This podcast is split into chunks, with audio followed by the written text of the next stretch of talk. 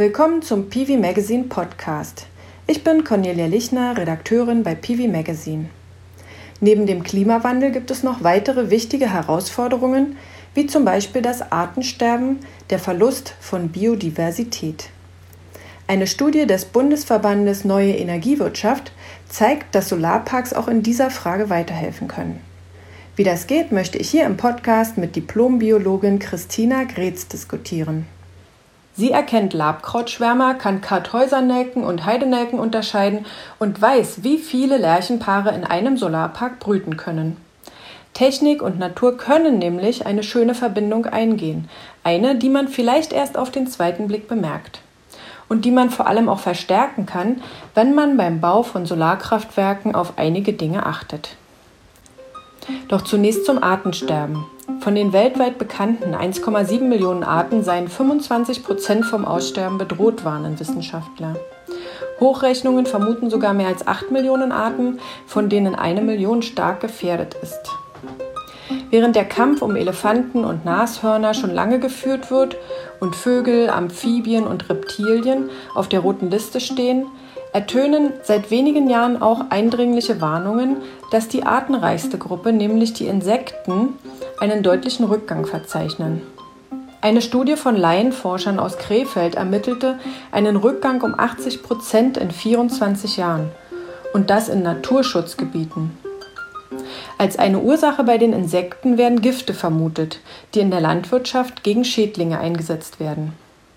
Daher diskutiere ich heute die Frage, wie können Solarparks in dieser Situation helfen?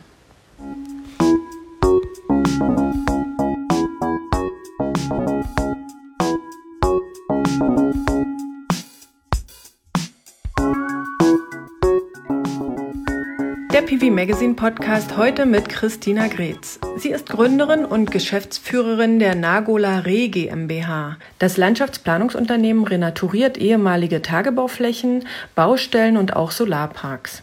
Eventuell kennen Sie Christina Gretz bereits aus verschiedenen Auftritten in Radio und Fernsehen als Ameisenexpertin. Sie engagiert sich für Ameisenstaaten und siedelt mit bloßen Händen Kolonien um, denen sonst die Vernichtung droht. Guten Tag und herzlich willkommen, Christina Gretz. Hallo, ich freue mich, dass ich bei Ihnen bin heute. Sie erleben das, was ich gerade eingangs gesagt habe, nämlich den Schwund von Artenvielfalt täglich bei Ihrer Arbeit in der Natur und lesen das nicht nur in der Zeitung. Wie deutlich ist das für Sie sichtbar? Also ich äh, kann das überall sehen an Flächen, die ich zum Beispiel jetzt schon seit 20 Jahren kenne als Botanikerin. Da geht man hin und staunt, wenn man weiß, hm, hier habe ich doch vor fünf Jahren noch die und die Art gesehen und die wächst da einfach nicht mehr.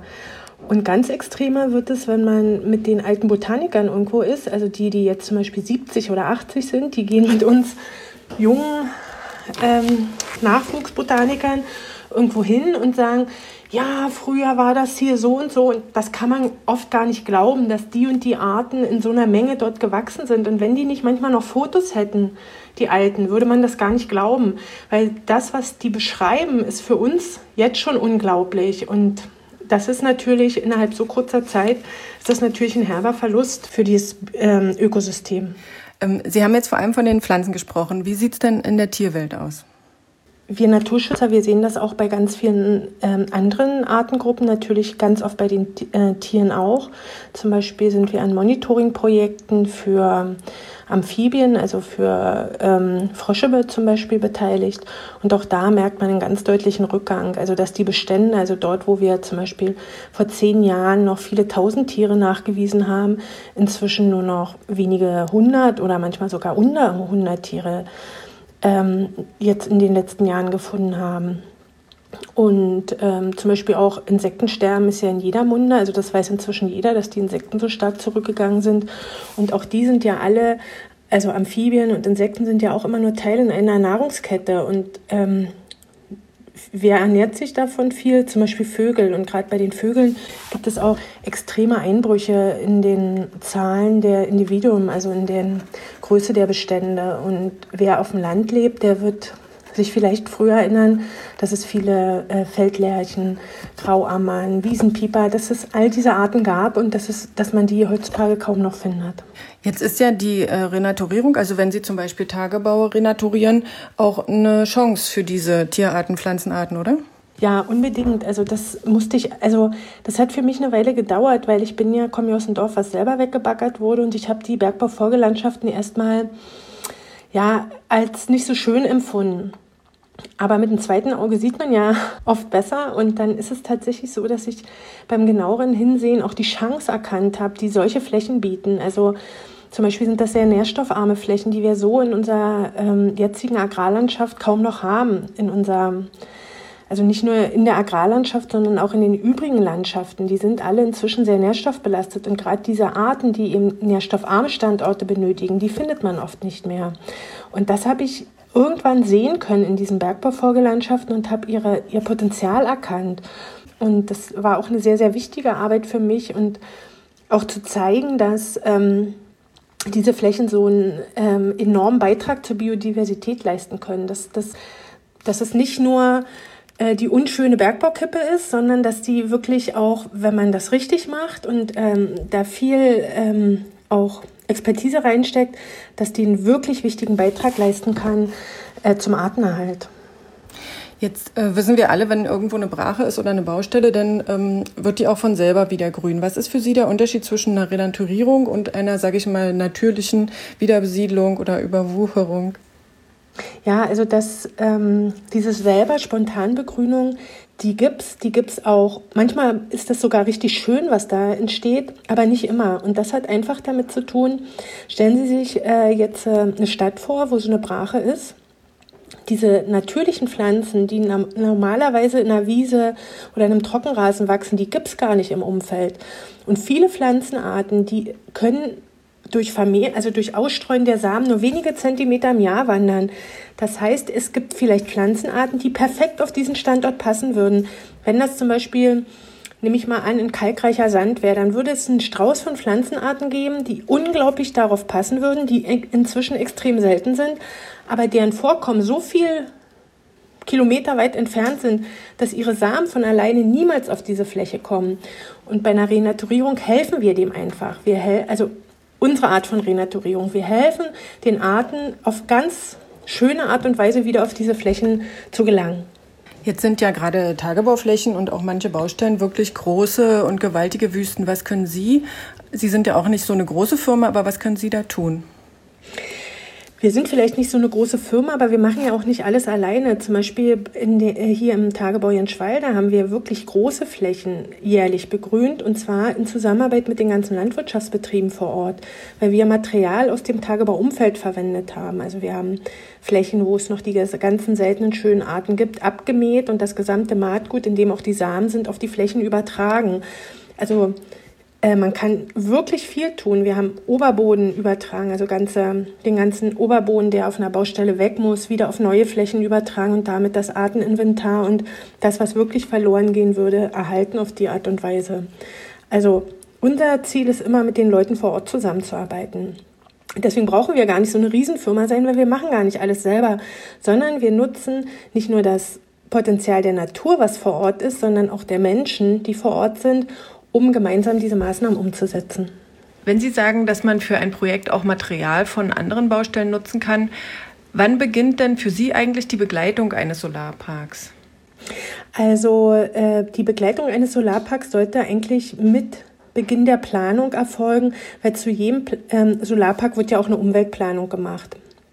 Und im Zuge dieser Umweltplanung kann man schon sagen, okay, meine Eingriffsausgleichsbilanzierung, meine Ausgleichsmaßnahmen, die könnte ich doch auch auf meiner eigenen Fläche machen. Also ich könnte doch die, die Fläche im Solarpark so begrünen, dass sie wirklich für ein oder auch auszustatten. Ich meine es jetzt nicht nur hinsichtlich der Pflanzen. Man könnte auch für Vögel, für Schmetterlinge, für Fledermäuse was machen. Ich könnte es doch so ausstatten, dass ich nicht immer im Umfeld eine Ausgleichsmaßnahme mache, sondern auf meinem eigenen Solarpark. Und ich finde das auch viel, viel schöner, weil irgendwie muss man dann immer im Umfeld suchen, wo noch drei Bäume gepflanzt werden kann.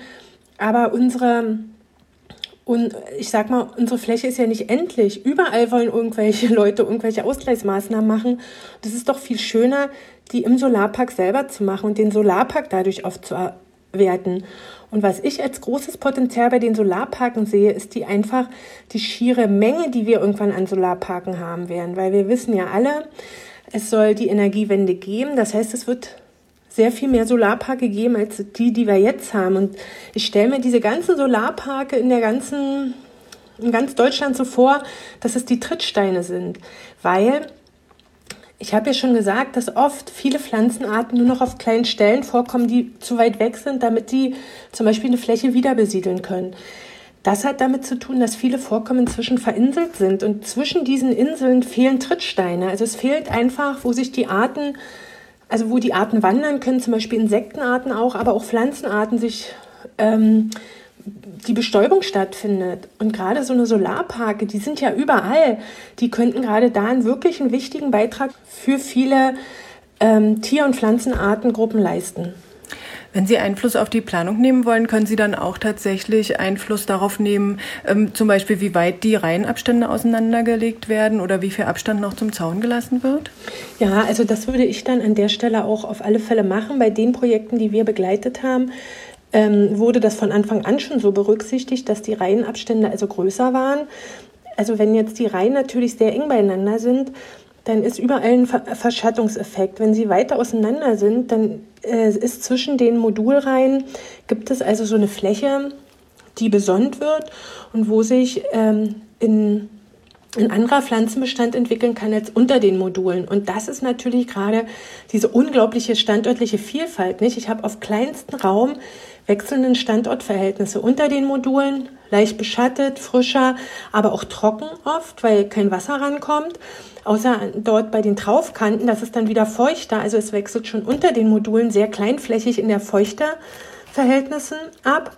Und dann gibt es zwischen den Modulreihen die eher offenen äh, Vegetationsbestände, wo Licht rankommt und die sind wieder anders. Und dadurch wechselt sich ja auf kleinsten Raum die standortlichen Bedingungen, damit die Pflanzengesellschaften, die darauf passen. Und mit den Pflanzengesellschaften, wenn ich dann also eine hohe Artenvielfalt an Pflanzen habe, habe ich natürlich automatisch eine hohe Artenvielfalt, zum Beispiel an Insekten. Jetzt sagten Sie vorhin schon, dass ähm, die Böden oft ähm, sehr stark nährstoffbelastet sind, also mit anderen Worten überdüngt, ja. Das heißt, wenn Sie ähm, einen Solarpark begleiten, der zum Beispiel auf einer Ackerfläche entstehen soll, ähm, muss der erstmal mehrere Jahre austrocknen oder also sich entdüngen, damit dann die Arten dort gedeihen können, die Sie gerne dort hätten? Nee, also wir haben natürlich jetzt erstmal Solarparke viel betreut bei uns hier in der Lausitz. Die sind natürlich auf den sandigen Böden, wo die Nährstoffe auch wieder sehr schnell auswaschen.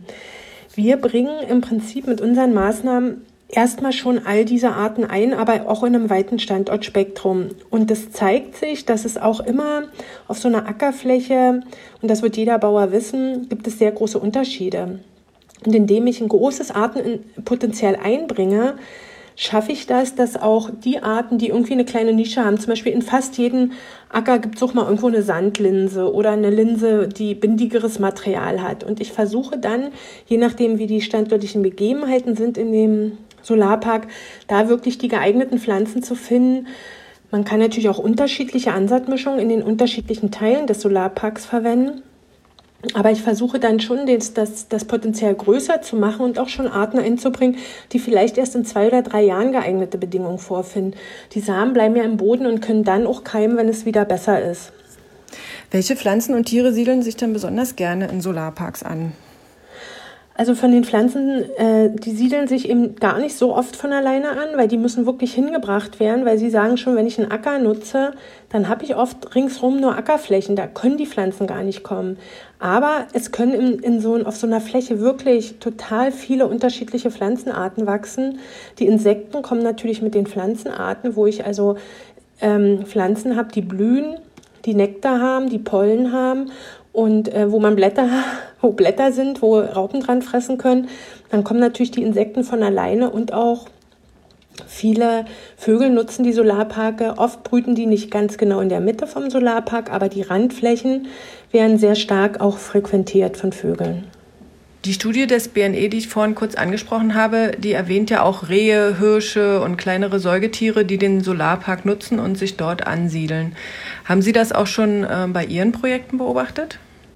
Ja, das haben wir auch schon beobachtet. Natürlich, wenn ich ähm, die kleinen Säugetiere, die leben natürlich auch von Pflanzen und von zum Teil von Insekten, von einem besseren Boden.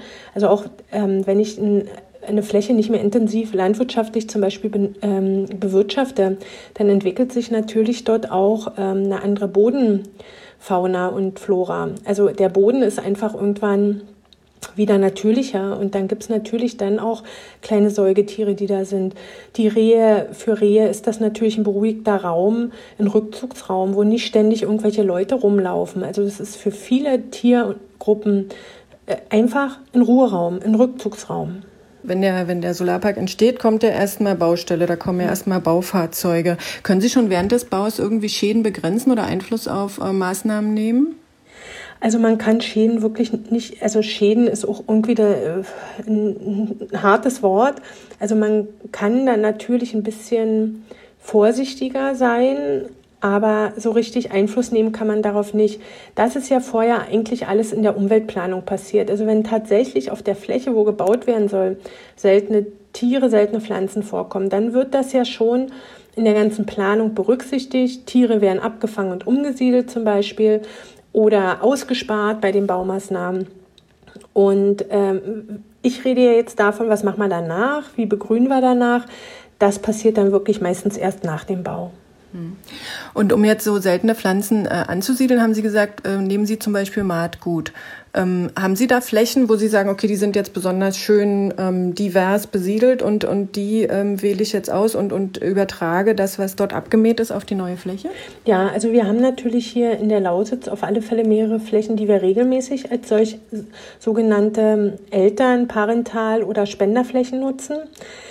Und wenn wir jetzt ein Projekt haben woanders, dann suchen wir solche Flächen in der Nähe. Außerdem gibt es auch die Möglichkeit vom regionalen Wildpflanzensaatgut. Wir sind auch Erzeuger von Wildpflanzensaatgut. Man kann also auch eine Ansaatmischung nehmen, die man dann dort einbringt. Mhm.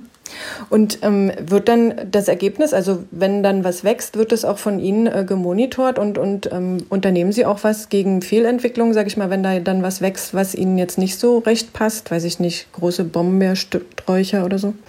Also äh, Brombeersträucher haben auch ihre Berechtigung. Äh, das ist auch wieder ein sicherer Raum für, für zum Beispiel Zaunerdechsen, die sich da in Sicherheit bringen. Also ich habe nichts gegen Brombeersträucher, aber natürlich bei den Solarparken, die wir hier betreut haben, haben wir auch am Anfang die Entwicklung mit beobachtet, weil ich kann natürlich ansehen und Maatgut übertragen, aber man muss trotzdem dafür, darauf achten, dass sich die Fläche richtig entwickelt. Und dafür braucht man ein bisschen wirklich Wissen. Man muss eben sagen, okay, im Boden von dem Acker waren eben viele Wildkräuter. Also ich nehme mal an, die, die dann auch meine Ansaat oder meine Arten, die ich hingebracht habe, erstmal ziemlich durch Konkurrenz stören können. Zum Beispiel Melden ist sowas. Wenn die dann zu stark auflaufen, dann kann das, was ich eingebracht habe durch Maatgut oder Saatgut, nicht richtig sich etablieren. Das heißt, man geht dann hin, guckt und sagt, hm, hier müsste mal gemäht werden. Und generell wird ja so ein Solarpark überhaupt regelmäßig gemäht. Der wird nicht so oft gemäht und da ist das Interesse ist ja gar nicht da, dass der ständig gemäht wird. Aber jeder Solarpark muss gemäht werden, sonst würden ja hier in Mitteleuropa überall irgendwann Bäume wachsen. Also man hat immer die Keimlinge von Bäumen in so einem Solarpark und nur durch Maat kriegt man das hin, dass die nicht, also dass sich da kein Wald entwickelt. Jetzt hatten wir neulich gerade einen Artikel, da hat ein ähm, Schäfer Flächen, also Solarflächen für seine Schafe gesucht. Ist das eine gute Variante, dass man da Schafe ähm, in den Solarpark bringt? Also Schafe sind wir so für viele Biotope sehr günstig, weil äh, wenn die die abfressen, sage ich mal so, was nicht so günstig ist, sind immer Dauerweiden. Also wenn die Schafe in einem Solarpark zum Beispiel das ganze Jahr auf der gleichen Fläche sind, dann verringert sich oft das Arteninventar wenn die Schafe aber, sage ich mal, eine kurze Zeit, eine hohe Bewirtschaftung, also Beweidungsintensität da ist für kurze Zeit, dann ist eigentlich eine Beweidung mit Schafen ähm, sogar normat größtenteils vorzuziehen, weil äh, Schafe machen leichte Bodenverwundungen mit den ähm, Hufen und dadurch ähm, können wieder neue Pflanzen keimen. Die fressen sehr gut ab Ja, also Schafe ist eigentlich, Schafbewirtschaftung ist für viele ähm, Biotope in Mitteleuropa eine sehr, sehr gute ähm, Methode, um diese zu erhalten und auch zu verbessern. Und wie sieht es mit anderen Tieren aus? Würden Sie in einem Solarpark Bienen äh, halten oder auch einen Ameisenhaufen hinsetzen? Also für einen Ameisenhaufen muss natürlich äh, die Futterquelle vorhanden sein und da gehören Bäume in der Nähe. Also wenn Bäume in der Nähe sind, die die ähm, Module nicht beschatten, kann man sicherlich ein Ameisennest hinbringen. Das würde ich auch schön finden. Und äh, mit Bienen äh, bin ich eher vorsichtig. Also die, also die Honigbiene ist wichtig, die produziert Honig, das will ich alles nicht abstreiten, aber wir haben ja ein großes Problem mit den Wildbienen. Also um die Honigbiene kümmern sich die Imker, die haben eine Lobby, denen geht's gut, den Honigbienen, also auch nicht so gut, aber die finden schon genug. Da gibt's jemanden, der sich kümmert. Wenig Leute kümmern sich um die Wildbienen, also um unsere Wildinsekten. Und das ist erwiesen, dass dort, wo Honigbienen sind, der Bestand an Wildbienen zurückgeht. Das ist eigentlich ganz normal, weil die Honigbiene ist eine sehr konkurrenzstarke Art und die sammelt natürlich auch den gleichen Nektar, den gleichen Pollen den die Wildbienen sammeln. Und wenn natürlich viele Honigbienen da sind, dann geht natürlich ähm, die Dichte und die Anzahl an Wildbienen zurück. Deshalb, ja, wenn man einen Solarpark hat, der komplett, wo es bunt blüht, wo unglaublich viele ähm, Blütenpflanzen da sind, dann kann man da auch mal ein oder zwei Völker Honigbienen hinstellen, aber so gleich hier, was weiß ich, 20, 30 Völker und auf jeden Solarpark, das würde ich nicht so schön finden, weil ich finde, gerade dann geht dieser Nutzen, den es wirklich für die Wildarten hat. Die Honigbiene ist keine Wildart, die ist eine Haustierart. Ja, also ich tue dann was für ein Haustier und nicht für unsere Wildinsekten. Und deshalb befürworte ich eher seicht oder wenig mit Honigbienen die Solarparke nutzen, dann lieber eher mit, also noch was für die Wildbienen zu machen, zum Beispiel ein schönes, ähm, schöne Brutmöglichkeiten für die Wildinsekten zu schaffen, also Totholz hinzulegen, Totholz, Stuppen ähm, abzulagern vielleicht ein schönes Insektenhotel aufzustellen, was wirklich funktioniert. Und das würde ich persönlich besser finden. Das ist aber eine persönliche Meinung von mir. Sind Sie nicht aber auch besorgt, dass das Insektensterben trotzdem weitergeht, wenn die ähm, Forschung sagt, dass sogar in Naturschutzgebieten die Insektenanzahl zurückgeht? Natürlich bin ich besorgt, aber gerade das zeigt ja, ich kann nicht nur in einzelnen Gebieten einen Erhalt der Natur betreiben ich muss es größer sehen, weil die Populationen sind ja auch größer. Ich kann nicht verinselte kleine Populationen irgendwo erhalten. Das heißt, all unser Umfeld ist wichtig und wir müssen auf alle Flächen gucken. Und gerade da können ja Solarparke, weil die ja doch, wenn wir es mal hochrechnen werden, in nicht unerheblichen Flächenanteil haben werden später. Gerade deshalb können sie so wichtig sein. Wenn man jetzt als Betreiber keinen äh, Biologen zur Hand hat oder keinen beauftragen möchte, was kann man selber vielleicht tun, um seinen Solarpark noch diverser zu gestalten? Naja, auf alle Fälle ähm, geeignete Nistmöglichkeiten, vielleicht für Vögel, für Insekten zu schaffen, zu gucken, wo kann ich auch die Bewirtschaftungsintensität minimieren. Oft werden Solarparke einfach zweimal im Jahr gemäht, weil es so drin ist im Maatregime. Aber ist das wirklich notwendig? Wären die Pflanzenbestände wirklich so hoch, dass sie zu einer Beschattung führen oder könnte ich die auch stehen lassen und später im Jahr nur einmal mähen? Dass bestimmte ähm, Pflanzen sich wieder ansiedeln können eventuell oder auch ähm, überhaupt zur Blüte gelangen können und dafür für Insekten einen Beitrag leisten. Also einfach sich mal den, den Solarpark selber angucken und gucken, was kann ich hier noch tun für andere für Tiergruppen, für Pflanzen. Das, also ich glaube, das, das ist für jeden möglich. Hm. Wann wäre der geeignete Zeitpunkt, um mal einen Solarpark zu mähen? Das kommt auf den Pflanzenbestand an. Es gibt da auch nicht, wie bei so vielen Sachen, die eine Lösung, die für alles richtig ist. Also schön ist, also wenn das ein Solarpark ist, der mehrmals im Jahr gemäht werden sollte, weil ein starker Aufwuchs ist, dann sollte man den vielleicht Anfang Juni mähen, obwohl man dann mit den Wiesenbrütern in Kontakt, also in ähm, Konflikt geraten könnte. Aber rein jetzt mal vom Pflanzenbestand ist eine Maat Anfang Juni gut, weil sich dann werden Gräser zurückgedrängt und blütende Pflanzen ähm, gefördert. Man kann natürlich auch sagen, wir lassen, wir mähen nur einen Teil. Also das ist sowieso immer das Beste. Ich habe ja erst schon gesagt, die standörtliche Vielfalt, darauf kommt es an. Ähm, das bedingt auch eine Vielfalt an Pflanzen und Tierarten. Und genauso kann ich auch mit Maaten standortliche Vielfalt erzeugen. Also ich kann Flächen haben, die mähe ich vielleicht auch mal zwei Jahre nicht, weil die nicht stören, es nicht zu einer Beschattung führt. Weil viele wissen nicht, dass viele Insekten überwintern auch in den Stängeln oder äh, Blütenständen, Fruchtständen der Pflanzen. Wenn ich das immer alles wegmähe im Herbst, dann können die Insekten nicht überwintern. Wenn ich aber zum Beispiel einen Rand habe, wo der, also wo der Schatten dann nicht von dem alten Pflanzenmaterial auf die Module fällt, dann kann ich den auch mal stehen lassen. Es gibt also nicht die eine Lösung. Man muss sich das angucken, was habe ich für Bestände, äh, was will ich erreichen und dann kann man über Smart-Regime sehr, sehr viel erreichen und auch sehr, sehr viel zur, für die Insekten noch tun, indem man wirklich ab und zu auch mal eine Ecke stehen lässt, wo dann Insekten überwintern können. Ähm, schulen Sie auch Wartungsfirmen oder Betreiber darin, äh, Solarparks ähm, naturschutzfachlich aufzuwerten? Nee, das haben wir noch nicht gemacht, aber das, Sie bringen mich da auf eine Idee. Vielleicht sollten wir das in Zukunft mal anbieten. Jetzt sind der Solarpark Solarparks keine Naturschutzflächen, sondern Energieerzeugungsanlagen und die Einspeisevergütungen sinken beziehungsweise die Ausschreibungsergebnisse sinken und so werden die immer stärker, also auch auf optimalen Ertrag optimiert, haben auch eine Konkurrenz untereinander. Das heißt, die Konzepte werden ausgereizt, es werden immer engere Reihen gestellt, es werden vielleicht sogar irgendwann Ost-West-Anlagen gebaut. Ähm, wie ist Ihre Einschätzung dazu? Sollte man da irgendwie einen Gegenpol schaffen? Und wenn ja, wie könnte der aussehen? Hm, also ich würde das gut finden, wenn man einen Gegenpol schafft. Also wenn man sagt, okay, wir erkennen mal das Potenzial, was da ist. Also vor drei Jahren, als wir angefangen haben, da fanden alle Solarparke fürchterlich in der Natur. Ja, also es ist ja eine, ein technisches Bauwerk mitten in der Natur, das verschandelt das Landschaftsbild.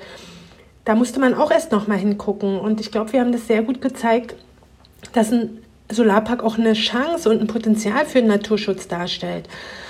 Und ähm, genauso, wenn man das so sieht, ich würde mir das wünschen, dass man das so sieht und dass man vielleicht auch ähm, das honoriert, wenn in einem Solarpark, vielleicht kann man dadurch Ausgleichspunkte ähm, erreichen oder sparen oder ich weiß nicht, wie das da ganz genau funktioniert, aber dass man sagt, wenn ich den Naturpark naturschutzfachlich hochwertig ausstatte, dann ähm, brauche ich zum Beispiel das und das nicht mehr bezahlen oder ich muss den und den Ausgleich nicht mehr erbringen. Also dass man wirklich einen Anreiz schafft für die Solarparkbauer, Betreiber, Errichter, dass man genau dieses Potenzial, was tatsächlich da ist, hebt. Und das würde ich mir wünschen. Also das wäre sowas, wo ich mir vorstellen könnte, ja, das geht. Oder zum Beispiel den also ich habe ja geredet, dass man den Solarpark auch mähen kann. Sie haben die Schafbeweidung äh, angebracht. Das heißt, es ist ja eigentlich keine landwirtschaftliche Nutzfläche sein, weil auch eine Maat ist ja eine landwirtschaftliche Nutzung. Und gerade dieses Futter, was da wächst,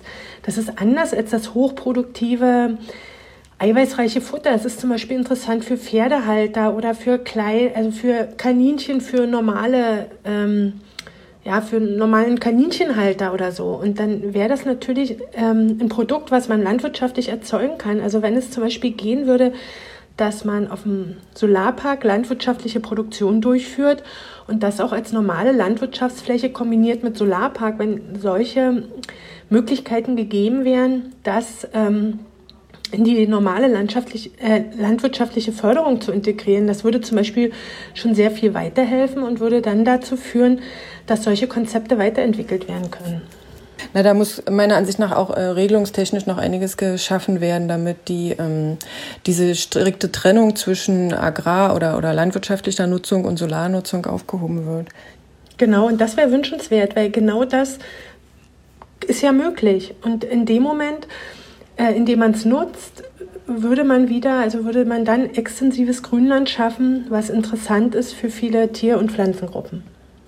Dann äh, danke ich Ihnen sehr herzlich für die Zeit, die Sie sich genommen haben, um uns das Thema ein bisschen näher zu bringen und zu erklären. Ich fand es sehr interessant. Ja, ich äh, bedanke mich auch, dass ich die Möglichkeit hatte und ich hoffe, dass das schon den einen oder anderen Solarparkbetreiber erreicht und er sagt, Mensch, ich, ich, ich, wir haben ja alle eine Verantwortung, nicht? Wir haben nur diese eine Welt, wir alle zusammen. Und gemeinsam können wir da was erreichen und dass jeder, jeder kann einen kleinen Beitrag leisten. Und wenn jeder diesen kleinen Beitrag leistet, schaffen wir das. Ein schönes Schlusswort. Vielen Dank. Bitte gerne. Das war unser Podcast heute mit Christina Gretz, Diplombiologin und Geschäftsführerin der Nagola Re für Landschaftsplanung und Renaturierung. Wir sind interessiert daran zu erfahren, wie Ihnen unsere Podcasts gefallen. Schreiben Sie Ihre Meinung in die Bewertungsfenster bei SoundCloud, iTunes oder Spotify oder schicken Sie uns eine E-Mail an podcast.pv-magazine.com. Wenn Ihnen unsere Sendungen gefallen, liken Sie uns auf den Portalen oder folgen Sie uns, dann werden wir auch von anderen leichter gefunden. Vielen Dank fürs Zuhören und bis zum nächsten Mal.